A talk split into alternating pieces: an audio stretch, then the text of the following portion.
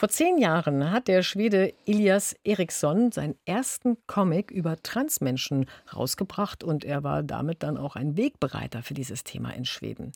Hier in Deutschland ist gerade sein neuer Comic rausgekommen, Diana und Charlie.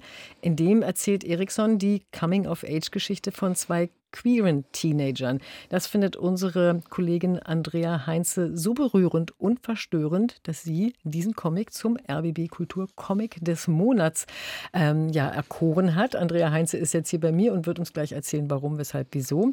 Ähm, ganz kurz, Andrea, äh, Diana und Charlie, da denke ich sofort an Princess Diana und äh, Prince Charles, aber das hat sicherlich damit nichts zu tun, oder? Wäre sicher auch mal interessant, ne? Die queeren Abgründe von Diana und Charles.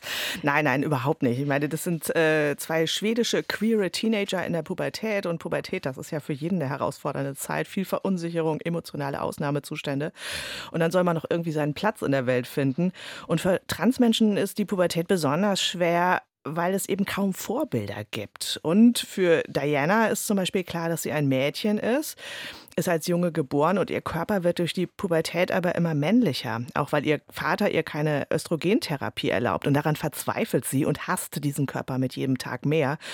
Und für Charlie ist ihr Geschlecht dagegen gar nicht so eindeutig, sie fühlt sich eher so asexuell, hat sich auch noch nie verliebt und das ist nicht einfach in einem Umfeld, in dem die meisten Teenager gerade so ihre erste Liebe erleben und dazu kommt, dass Charlie klein und dick und haarig ist und damit auch gar nicht so dem Schönheitsideal entspricht, also auch in dieser Hinsicht nicht passt und das führt auch bei ihr so zu Selbsthass. Und Diana, oder Quatsch, jetzt bin ich schon beim britischen Königshaus. Nein, Diana und Charlie ähm, sind befreundet und das ist ein großer Gewinn für beide, weil sie einander ähnlich sind und verstehen können. Und zugleich führt das aber auch immer wieder zu Konflikten, vor allem weil Charlie Diana kaum Raum gibt. Also, dass du das Ganze berührend findest, kann ich jetzt schon mal so ein bisschen nachvollziehen. Du sagst aber auch, es ist verstörend. Warum?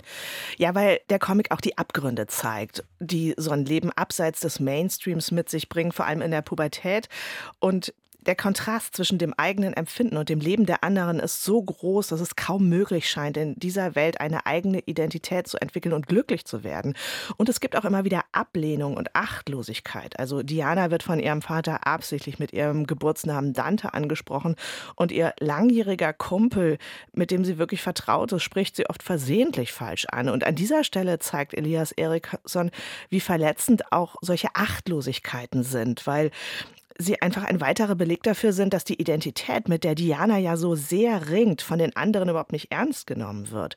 Und dieses nicht ernst genommen werden in dieser Verletzlichkeit lässt Diana und Charlie immer wieder abstürzen. Also die beiden erleben nur Leichtigkeit, wenn sie exzessiv feiern und eben tun das so exzessiv, dass sie am nächsten Morgen oft gar nicht mehr wissen, was passiert ist. Und Charlie kann sich vor lauter Kummer gar nicht mehr spüren und ähm, ritzt deshalb den Körper mit Rasierklingen. Und das ist so eindrücklich gezeichnet, dass es beim Lesen wie tut.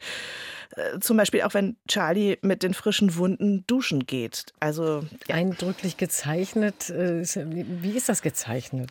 Na, das ist erstmal so mit dem rüden Strich von Independent Comics. Das passt ja ganz gut, weil Independent Comics erzählen auch von exzessiven Partys oft und von Menschen, die sich dem Mainstream nicht zugehörig fühlen. Und Elias Eriksson fokussiert das aber stärker auf die Nöte seiner queeren Figuren. Zum Beispiel, wenn sich Diana von einem Mann abschleppen lässt, obwohl sie gar nicht auf Männer steht und wie sie sich danach furchtbar fühlt und es trotzdem immer wieder tut, nur für diesen kleinen Moment, in dem sie spürt, dass sie begehrt wird. Hm, gibt es denn eigentlich auch Lichtblicke für die beiden in diesem Buch?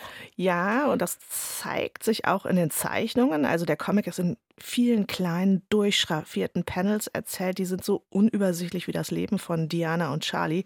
Und dazwischen gibt es immer wieder Bilder, die sich über die ganze Seite erstrecken. Das sind sehr schöne, auch ausdrucksstarke Bilder. Die sind oft so ein Spiegel der Emotionen der beiden.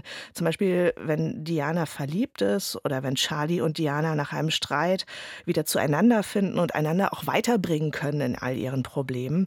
Also das ist wirklich ein starker Empowerment-Comic für queere Menschen, gerade weil er auch die Abgründe von Diana und Charlie zeigt und wie die beiden dann trotzdem immer wieder auch daran wachsen können.